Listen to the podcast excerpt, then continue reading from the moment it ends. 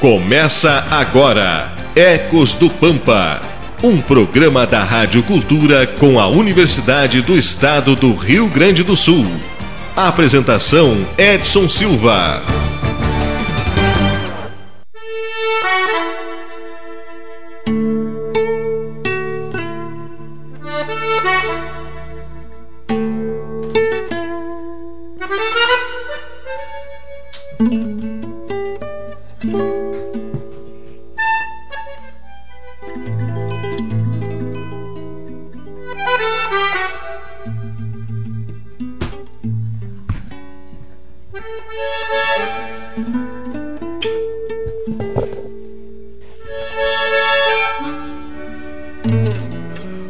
Dia. Bom dia, Livramento. Bom dia, Ribeira. Bom dia, Fronteira. Estamos chegando com Ecos do Pampa aqui pela pioneira Rádio Cultura M, seu canal 1380. Esta manhã de sábado, uma manhã com uma neblina caindo sobre a fronteira. Aliás, foi a noite toda assim, né? É, quem está feliz, os nossos amigos agricultores, né? Porque é, o déficit não, Jota Cavaleiro. Ah, mas tu, na, tu, tu cria ovelha, né? Para ovelha não tá muito bom mesmo. Muita umidade, uma semana de umidade complica aí. Né? Mas para quem planta, tenho certeza está feliz. Né? É, pelo déficit hídrico, que a fronteira, aliás, país passou, alguns pontos aí choveu bastante, exageradamente. E a nossa fronteira em especial, né? O pessoal aí já né? Já começa a dar um sorriso mais largo, né? E assim a gente chega deixando o nosso bom dia, juntamente com a Kathleen Sandin, com a Pamela Tatielli, a Stephanie Severo e o Leandro Manuel, ciclista. Assim que ele, ele se recuperar, né? É, não é fácil. Né? O pós-pandemia, né? Fez com que as pessoas aí ganhassem um corpinho a mais, né? E aí. Pedalar aí é um bom exercício, né? Tá certo, gente? É, nesta manhã de hoje, a gente vai falar aí a respeito da produção de sementes de espécies nativas.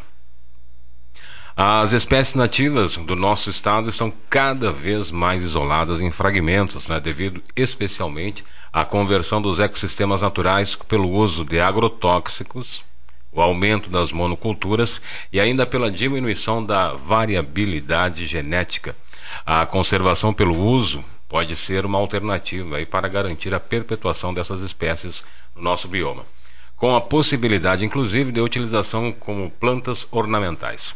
É necessário estimular o uso sustentável justamente, juntamente aí com a conservação genética, criando esta possibilidade de uso e valorização do bem é, conservado. E aí é que a gente vê, inclusive eu vi essa semana uma matéria onde estava mostrando é um agricultor com 82 anos né, que é, se adaptou a essa ideia de conservação. Né, e ele planta, consegue ter um, uma lucratividade bem interessante, conforme ele, né, quando um agricultor diz que está bem interessante, que a coisa está boa, né? E a coisa está legal. E mantém lá aquele, aquela mata nativa, né, aquele cinturão, cinturão nativo lá intacto, dizer assim, eu nem entro lá. Ela está assim, sempre esteve e vai continuar assim. E aí ele não tem, inclusive não tem, não, disse ali que não tinha nem problema de água, né? E a gente percebe como é importante manter né, a, as espécies nativas, procurar manter, né? Menos fragmentado, como disse aqui no início da, desta matéria, né, deste programa de hoje. Mas a gente vai discorrendo um pouquinho mais sobre essa questão e a gente já inicia deixando, ouvindo, melhor dizendo, né, o bom dia da Pamela, ela que vai deixar o seu bom dia e nos falar aí como extrair as sementes para fazer a reprodução de espécies de forma correta. Pamela Tatiele, bom dia. Bom dia, bom dia a todos, bom dia aos ouvintes. A utilização de forma sustentável da nossa flora nativa, ela é uma forma de realizar a conservação pelo uso estimulando este uso das plantas de uma forma comercial, acabamos criando uma maior consciência da população por conservar, por valorizar as, no as nossas espécies. Existe um grande potencial ornamental das nossas plantas E isso, como até bem citou o Edson, ele pode ser uma oportunidade de renda extra para os agricultores. Uma coisa interessante a se ressaltar é que para a gente fazer essa coleta, nós não devemos arrancar a planta inteira, tá? Nós devemos é, arrancar, a, se nós vamos fazer uma coleta de sementes, por exemplo, nós devemos tirar uma pequena porção destas sementes e deixar que o restante permaneça para que possa se disseminar pelo vento, pelas aves também para que o indivíduo permaneça ali naquele local e uh, continue ali, não suma, né, não desapareça. Devido a, até a esse extrativismo, muitas espécies elas acabam desaparecendo, como é o caso do cactus, que nós já falamos aqui algum, alguns programas atrás, né? Orquídeas também acabam desaparecendo, o pessoal gosta muito de levar para casa. E aí, se a gente fizer uma coleta correta, a espécie permanece e ela não desaparece. Muito bem, Pamela Tatielli, tá aí, né? A dica para quem está acompanhando e quer fazer essa, essa manutenção aí na sua chácara, enfim, né? Isso vale até para pequenos espaços, né? O importante é haver essa consciência aí. Vamos ouvir um bom dia da Kathleen Sandin, ela que nos fala a respeito né, do momento ideal é, para que a semente é, possa ser colhida. É isso, né? Kathleen, Sim. bom dia. Bom dia, bom dia a todos, então. O momento ideal, então, de colheita situa-se entre 30 a 32 semanas após a êntese. O que, que seria essa êntese? É o ato da abertura da, da, das flores. Então, quando a umidade dos frutos e sementes decresceu para níveis mais baixos e a extração das sementes é facilitada. Então, é esse o momento ideal para extração da semente. Muito bem. Aí, momento ideal para extrair esta semente né, das, plantas nativas. Daqui a pouquinho a gente vai ter a participação da professora Adriana, né? Ela que está viajando, mas que vai participar do Ecos do Pampa nesta manhã de sábado. Né? Vamos ouvir Leandro. Leandro está preparado já, Leandro? Já, já conseguiu recuperar o fôlego? Consegui. o Leandro, deixa aí o seu bom dia e nos fala aí quais são os métodos é, para fazer a coleta dessa semente, Leandro. Bom dia. Bom dia, é, bom dia a todos os nossos ouvintes. É, bom dia aos colegas, Edson. Muito bem falaste, né? O ciclista amador, iniciante, é complicado, né? É, é difícil no início, mas depois, depois pega, né? Pega mas, a manha. Faz parte. Bom, então, é, como tu falava, é, questão da pergunta, né? Então, quais são os métodos é, para fazer é, a coleta dessas sementes, né? Então, respondendo a tua pergunta, esse trabalho ele tem, ele tem como objetivo então oferecer, né, é, informações gerais sobre essa coleta de sementes é, de espécies arbóreas nativas é, incluindo a sugestão da ficha de marcação das árvores matrizes, né? E ficha da coleta das sementes. Então, sobre o momento certo para a coleta dessas sementes e alguns métodos também. Então, primeiramente, eu destaco aqui um, um geoprocessamento né, de área, realmente a equipe faz, ou seja, é, é uma dimensão dessa localização é, de uma área ou de um imóvel rural através desse método, então, fazer um levantamento topográfico, né? É, logo após, então, é feita a marcação das matrizes, ou seja, das árvores matrizes. Então, é, na floresta, então, vai existir variações, né, de, de diferentes características, é, características fenotípicas, ou seja, é, são características físicas, morfológicas e comportamento também parecido então entre as árvores é, de uma espécie. Né? Então, para o objetivo dessa produção, é, para o objetivo de produção de madeira, entre outros produtos também. É, então, deve selecionar as melhores árvores. Né? Então, contudo, algumas características são comuns então para os objetivos da, de produção, né? tais como boa, boa condição fitossanitária, né? se essa, ou seja, né? se essa espécie está tá livre de pragas, ou de algum patógeno, né, alguma doença, é, vigor e produção de sementes, né, é o foco. Então, no caso da, da coleta, então, para fins de revisitação ambiental, então deve, a gente deve considerar apenas esses aspectos, né? Então, não se importando com um fuste, né? Com, ou seja, com um tronco. Então, de forma, é, forma que é, so, é somente para coleta de sementes, né? E não para é, objetivo de, de obtenção da madeira. Então, seria isso mais um pouco aí da, é, da, da, coleta né, de semente, os métodos. Os métodos da coleta de semente, né? É, é, que não é difícil, né? não é difícil. Né? Eu reforço quando digo que basta um pouquinho de interesse né, é, das pessoas em manter essas, essas, espécies nativas aí.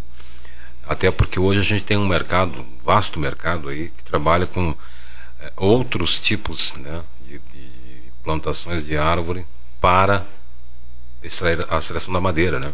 Aqui mesmo nossa volta aqui a gente vê muito, né? Basta entrar em Ribeira ou sair aqui também é, em direção ao Brasil tem algumas áreas aí que a gente só vê eucaliptos, né? Hoje extremamente usado para a obtenção da extração da madeira, né? Embora a gente tenha algumas contrariedades quanto a essa cultura, mas né, muitos entendem que é uma forma aí ganho de rentabilidade, enfim, de ocupação das suas áreas com a plantação do eucalipto. Mas a, as espécies nativas a gente defende e há comprovações científicas, inclusive, né, quando a gente diz isso, de que é, o ganho em manter essas áreas com espécies nativas é muito grande, muito grande mesmo, né? E cada vez mais a gente percebe a reação da natureza aí é, com a contrariedade da maneira em que o homem está agindo. Pamela, por favor. Uma coisa muito interessante quanto à colheita, das, a colheita das sementes é que ela pode ser tanto da forma mais simples, de uma forma manual, né? Você pode coletar simplesmente ali com a mão, pegar a semente, você pode coletar do chão, e ela também pode ser mais complexa. Você pode coletar com guindastes, por exemplo, com um cesto. Tem também uma outra forma que você chacoalha a árvore, né? E as sementes caem numa. Como se fosse uma espécie de lona estirada. Então ela é bem interessante. Até com helicóptero dá para fazer a coleta das sementes. Então vai desde uma coisa mais simples a uma coisa bem mais complexa. Olha, não, chique, chique do Horto. Você imagina, eu falando ali em fazer isso numa chacrinha e a Pamela me sai com um helicóptero. Mas é, é, é, tudo vai, né, da, da, extensão, né, da área e, obviamente, do capital, né. É, mas a, a, maneira, tem várias maneiras, várias. Volto a dizer, você é chato com isso, né. Basta né? O primeiro ponto de partida é o interesse em fazer essa, essa, uh, esse serviço. E aí tudo se resolve, né? Com a mão sacudindo a árvore ou né, com o helicóptero, o importante é que se faça essa manutenção. Stephanie Severo chega deixando seu bom dia aí e nos fala como armazenar as sementes aí até o momento do plantio. Bom dia, Stephanie. Bom dia, bom dia a todo mundo, bom dia, Edson. É, eu acho que nessa, nessa linha do que tu vinha comentando conosco, muito assim do que a gente consegue conservar ou que mais para frente a gente vai conseguir aí uh, ter ainda das nossas espécies nativas vai ser em função de, de pessoas que, que tem que nós temos um nome assim que são os guardiões das sementes né que a gente diz então acho que é bem importante salientar e que existem essas pessoas, não só com, com espécies nativas, mas com muitas outras uh, espécies. Não sei se o pessoal lembra o nome da semente, agora me, me fugiu. Não, não, não. Não me recordo agora o nome. Mas são pessoas que guardam, por exemplo, espécies de de milho, que é muito Sim, As ditas sementes crioulas, né? Que é, o que a Kathleen, é, crioulas que a Kathleen está falando ali, que é, que é muito comum aí, a gente vê tem pessoas que guardam aí até de uma forma mais artesanal, eu diria, né? Em garrafas, pets que hoje conservam e evitam a umidade, enfim, mas são são formas são sementes também que são guardadas. Não precisa ser só de árvores, né? Que a gente está falando aqui no uhum. caso. Né, mas das sementes crioulas aí é, um, é uma coisa que é muito comum também. É, de que pessoas façam, né? E aí a gente destaca os guardiões da semente, um, como são chamados. um banco de sementes. Né? Um banco de é. sementes, exatamente. Tem sementes aí que a gente já não, já não conhece, né? A gente já não, já não vê mais, a, não sabe nem que planta é, olhando a semente assim. Que essas pessoas têm guardados ali e que é a única maneira da gente não perder esse, esse contato com essas, com essas plantas né, que tivemos um dia, né? Infelizmente as culturas, as monoculturas. Agora na questão de não só sementes arbóreas, né? mas uh, eu lembrei uh, rapidamente da questão do milho, por exemplo, da soja, que hoje eles fazem uma fazem uma introdução, né? Eles fazem uma os, os, uh, os híbridos, né? por exemplo, no, no milho, eles vão lá falando um pouco de genética agora, eles lá na espiral cromossômica, introduzem aquela bactéria que é o Bacillus thuringiensis, né? Então, a praga que vai chegar nesse milho, na boneca ali, ou na, na ou na, na, inflorescência, ele acaba morrendo, né? Então, tu vê o que que... Sendo que lá no México, se eu não me engano, é, a cultura dos incas, eles têm guardado a, têm guardado mais de 400 espécies de milho. E aí o produtor ele é induzido, muitas vezes obrigado, a comprar essa espécie aí. Na soja também eu li um tempo que um dia, desculpe, é uma soja de alta produtividade aí, é, onde a Monsanto comprou a patente. Então para te comprar essa soja de alta produtividade, tu é obrigado a, a adquirir esse glifosato aí, né? Esse herbicida sistêmico aí. Então, é, tu vê a erosão genética, né? e vai se tornando aos poucos. É, a gente percebe isso muito forte, né? Agora o Leandro falou na questão da soja, né? A gente percebe isso muito forte, essa questão das sementes e sementes geneticamente modificadas para aumentar a produção, né? É, na soja, né? No soja e na monocultura, mas que isso também acontece é, com o arroz, com, né? com outras culturas aí que são as ditas culturas que são commodities, né? E precisam de uma rentabilidade muito grande para manter a economia. Mas né, é, é, é, importante que se faça esse banco de sementes né, e que a gente mantenha também né, é, em arquivo as sementes da nossa é, as plantas nativas. Né? E é isso que a gente tá, está destacando nesta manhã. Hein? Stephanie, você estava falando e a gente acabou não, por favor. Atropelando, Stephanie. Mas era só para salientar mesmo e destacar que existem essas pessoas, que elas são importantíssimas para a conservação da biodiversidade e que certamente existem espécies que só só quem detém ali as suas sementes são os guardiões, porque uh, algumas já se encontram numa situação tão assim degradante que já não conseguem mais viver no meio ambiente que de fato certamente só essas pessoas que conseguem ainda cultivar manter essas espécies. Então, pessoal. Eu acho, eu não, não sei, o Jota me fez sinal que tem, tem ligação. Eu, eu, acho que é a professora Adriana, né? Poderá, poderá ser a professora Adriana que está conosco na manhã, ou se não, outro ouvinte, um ouvinte aí para participar nessa manhã. Alô, bom dia. Bom dia, seu Edson. Não é Adriana, é o é. seu Juraci. É outro professor. É, não, não, não longe de professor. Eu sou apenas um, um um, como é que vou te dizer, um prático, um conhecedor de alguma coisa. Muito é, bem. Mas é que não, nunca na vida estudei. Isso tudo que eu falo é na prática, não tem estudo de planta nenhuma. E, é, o, que eu, o, o, que eu ouvi tu falar aí a respeito do, das florestas de eucalipto. É, esse, esse desmatamento da Amazônia não tem, por exemplo, essas florestas de eucalipto que tem aí quilômetros e quilômetros de, de plantação de eucalipto, não favorecem no reflorestamento do, do digamos assim, da, do, do, planeta, digamos assim, né? Porque uhum. todo mundo se preocupa, os de fora aí todo mundo se preocupa com, com, com o desmatamento da Amazônia, mas eles não se preocupam em reflorestar o país deles, né? Tem tudo isso aí, tem muita politicagem no meio disso aí. Mas o que eu gostaria de saber, se essas florestas de eucaliptos não auxiliam no reflorestamento, digamos, do nosso país, digamos assim. É isso aí. Tenham um bom dia vocês. Tudo é bom. Bom dia, bom dia, seu Juraci. Olha, a pergunta do seu Juraci é interessante, né? É, se as florestas de eucalipto não servem como forma de reflorestamento. Sr. Juraci, eu vou lhe responder, pena que a professora Adriana não está participando ainda, né? Ela já vai fazer o contato conosco nessa manhã, mas eu vou lhe responder o que o Edson pensa a respeito disso. É, quando a gente fala de, de eucaliptos, e aí a gente está falando de uma forma de economia, ou seja, o eucalipto é plantado para ser colhido e transformado em papel, né? É da indústria da celulose.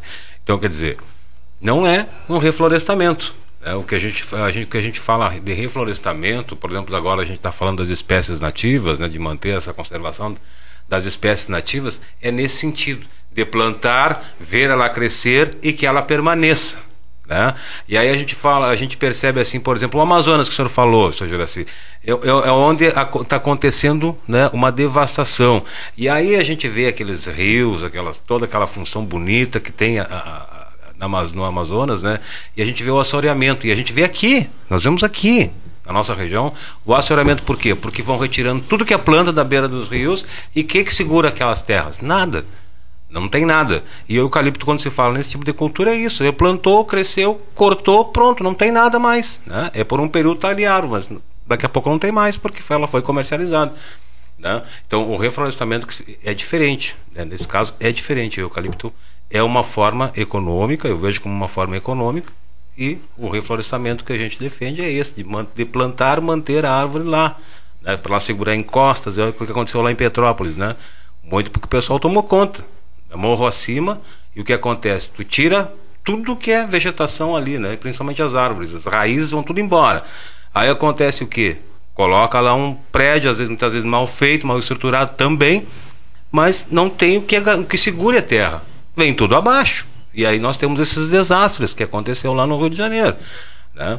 Então é importante a gente diferenciar isso. Né? Então não vale a plantação de eucalipto não vale como um reflorestamento, não da forma que a gente espera, que a gente deseja. É um, Para mim é um reflorestamento temporário, né? até o eucalipto crescer e ele ser cortado, ser transformado em papel.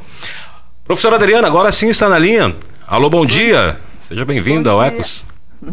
Bom dia, Edson. Bom dia. Bom dia, bom dia a todo, todo o pessoal aí do Ecos. Estou aqui em São Francisco de Paula, vim é uma disciplina justamente sobre ecologia de paisagem, pensando nesses todos esses usos aí, né, que a paisagem precisa. Então, assim, é legal o seu Juraci vir perguntar e legal escutar você, sabe, Edson? Realmente porque hum, é, existem áreas, a gente tem que saber zonear que áreas que precisam ser é, é, revegetadas, recuperadas, restauradas, né? Por conta da sua função ecológica. E aí, e aí além da função ecológica, nós hoje em dia temos é, a perspectiva, inclusive, de uso das espécies nativas, que é o que a gente é, sempre conversa nos nossos programas, né? Então, e também tem áreas que são para para é, produção de carne, tem áreas que são para produção de eucaliptos, mas a função ecológica de áreas que têm mais diversidade, né, é muito diferente do que, uma, do que a função ecológica de uma área de eucalipto. Por exemplo, né, a quantidade de água que a gente vai ter, mesmo antes de cortar, né, você tem, você colocou muito bem essa, esse tempo, né, você tem é, um uso é, econômico. Então chega uma hora que você tem aquela, aquela perturbação forte que é o momento de, de cortar a madeira, né? Exato. Então, é, à medida que você corta a madeira, inclusive o eucalipto, é, certamente seu Juraci sabe que ele rebrota, né? Então tem todo um, um após o corte que é, que é trabalhoso e custoso. Mas voltando um pouco ao nosso tema, que é a produção de sementes e mudas nativas, né? Isso hoje em dia, é, para que, que tem essa demanda, né? basicamente existe uma demanda tanto para recuperação aí, recuperação de áreas degradadas, por exemplo, e recuperação de áreas que deveriam ser legalmente protegidas, né? Então, todo agricultor, a gente sabe que todo agricultor, todo pecuarista sabe que uma parte da sua propriedade precisa é, ter reserva legal. O agricultor sabe, o pecuarista sabe. Precisa, as APPs, que são as áreas de preservação permanente, que, que, o, que vocês falaram muito bem aí no programa, dizendo que é, se a gente não recuperar área de nascente, é, mata ciliar, ou seja, aquela vegetação que tem do lado do rio, a água cada vez vai minguar mais. Esses dias mesmo a gente tem um, um estudante, o Paulo, que ele tem uma propriedade e ele me disse, professora, a água sumiu. Eu preciso da sua ajuda para a gente pensar a recuperação aqui da nascente porque senão, com esse regime cada vez mais intenso, calor intenso, né, e pouca chuva, é, já já vai ficar inviável a gente produzir alguma coisa. Então é até para a sobrevivência da própria atividade produtiva, né? Nós precisamos pensar nisso. Então, é, Outro exemplo extremamente importante, por exemplo, no recorte, né, pensando Pampa, é, a gente já falou com, sobre isso, né, seu Juraci? É, eu sempre. O senhor é professor também, porque eu utilizo vários dizeres que são saberes da prática, que para nós é muito importante, quando eu vou dar aula. O senhor já é famoso nas minhas aulas, porque eu sempre dou uma, é, um exemplo que é, o senhor deve lembrar, que é as avenidas de Circa. Né? As avenidas de Circa faz com que, é, segundo o senhor Juraci, né, a gente tenha uma condição melhor de espécies forrageiras embaixo. E aí, por quê? Porque você tem uma condição é, micro, do microclima ali melhor, né? Uma condição melhor para a gente ter diferentes espécies forrageiras e uma qualidade de espécies forrageiras melhor. E aí, ligando essa ideia que é maravilhosa, que ainda eu vou colocar em prática, viu, seu Juraci? Vamos colocar. É, nós temos uma demanda de sementes que é muito importante. Então, assim, por que que ao invés de a gente é, melhorar o pasto com espécies que não são nossas, não são nativas, que a gente tem que comprar e vem de longe, a gente não pode produzir as nossas sementes de espécies forrageiras nativas e, de fato, melhorar, né? Um melhoramento verdadeiro, eu brinco que é um melhoramento verdadeiro do campo nativo é com espécies nativas de alta qualidade. Então, é aquela história de mudar o chip, né? Vamos mudar o chip para valorizar o que nós temos de diversidade. Então, o campo nativo, ele não chama assim campo nativo só de enfeite, né? A gente precisa colocar o nativo de fato no campo nativo, que são as espécies nativas forrageiras. Né? Então, isso, a semente é muito e aí eu queria é, também falar um pouco que é bem importante que a gente está junto a Copa Forte primeiro que muda e um banco de sementes tanto nas né? é, Professora Adriana? Favor, eu acho que a senhora está falando, falando meio distante do fone, do, do microfone do telefone. Está sumindo a sua voz. Hum, agora sim. Faz tempo? Não, não, agora, agora, agora, agora. Ah, não é, deve ser a conexão aqui. Ah, bom, pode ser, pode ser. Tá, mas agora melhorou. Aí eu saí na janela, melhorou. Aí, aí ficou bom, aí ficou bom. É, então, é, vocês escutaram o nosso projeto do Viveiro de Mudas? Pode até repetir, eu pediria que a senhora repetisse.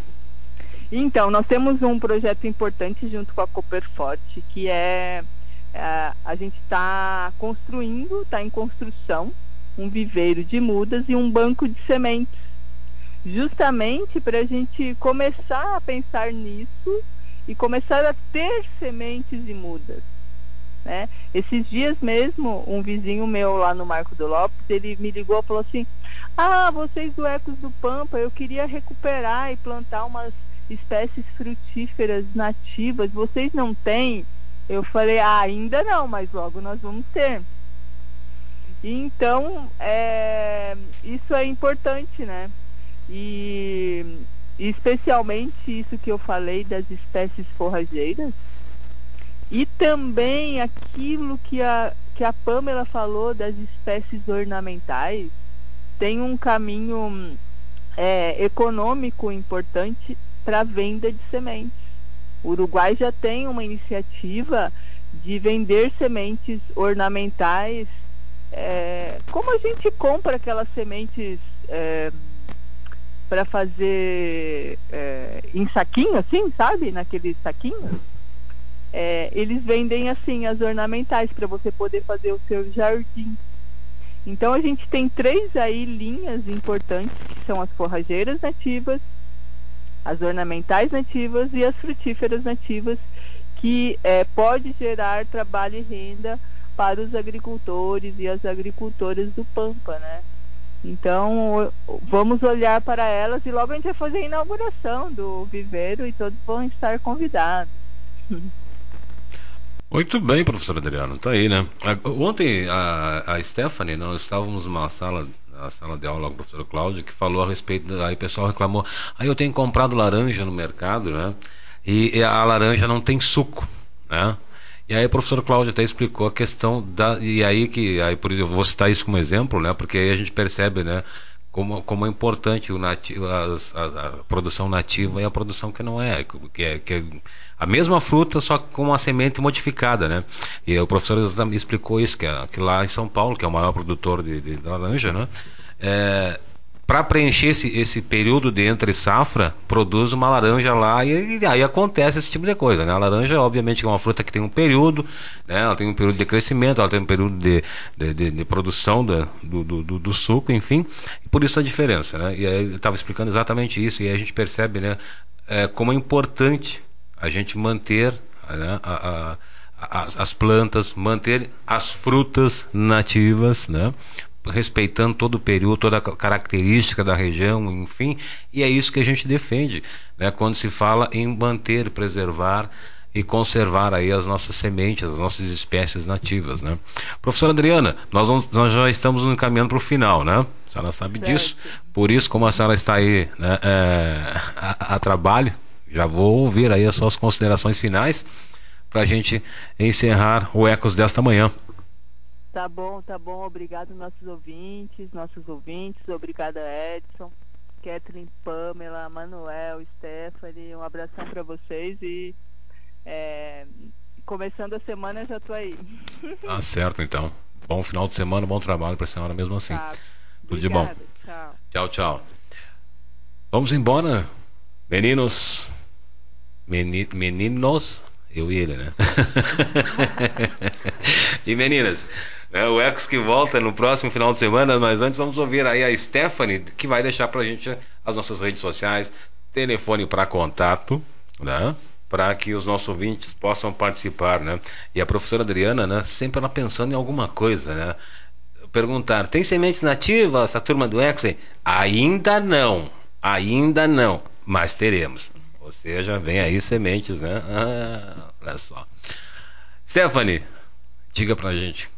Então, Edson, só pra finalizar assim, o assunto, é, em relação ao que tu vinha falando da laranja, uh, o prof destacou muito que ela precisava do frio, né? Exatamente. Então, uh, os citros precisam muito dessa. Ele disse puxar um cobertorzinho.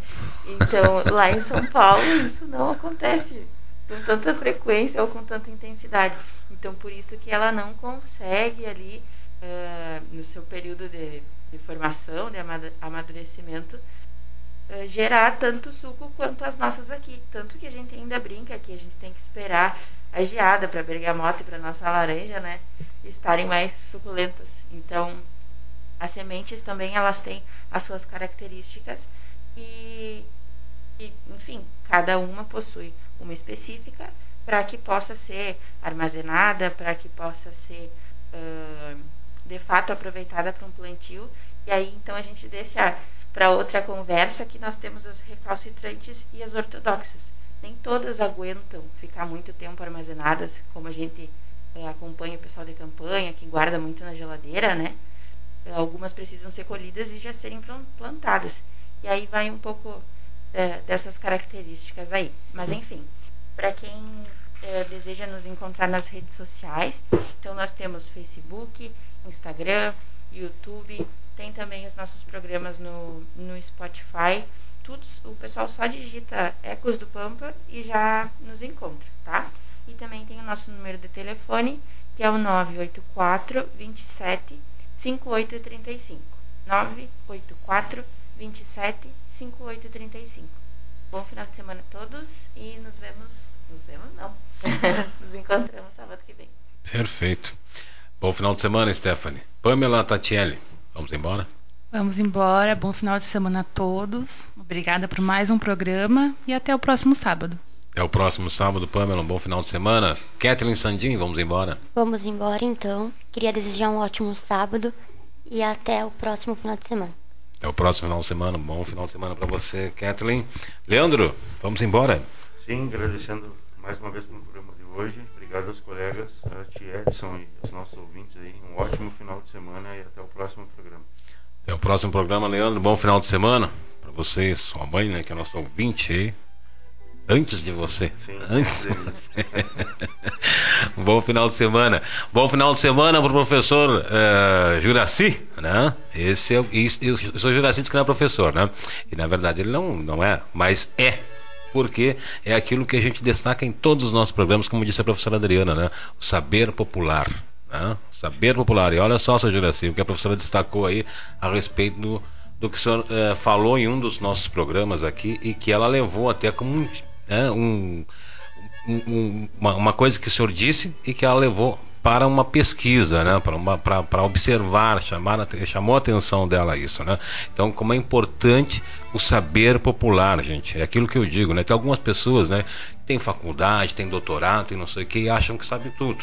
Né? Eu discordo, discordo, porque é, a gente tem que ouvir essas pessoas como o seu Juraci e outras que a gente encontra quando sai para fora aí, né? Estamos falando nesse meio.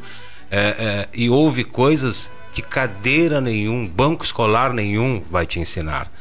Por isso é importante unir conhecimento catedrático com esse conhecimento, com esse saber popular. E é isso que o Juraci seu Juraci representa pra gente, assim, ele como tantos outros ouvintes que participam, né? A gente fala do seu Juraci porque ele participa todos os sábados aí, ele deixa seu bom dia pra gente, o que nos deixa muito, mas muito feliz, seu Juraci. Tá bom? Bom final de semana pro senhor. Voltamos no próximo sábado com mais um Ecos do Pampa aqui pela Pioneira Rádio Cultura M, seu canal 1380. Vem na sequência o Jorge Daniel trazendo na hora da verdade, sempre com aquele debate acalorado aqui pelas manhãs da Pioneira. Até o próximo sábado. Obrigado, Jota, pela mesa de áudio hoje. Bom dia.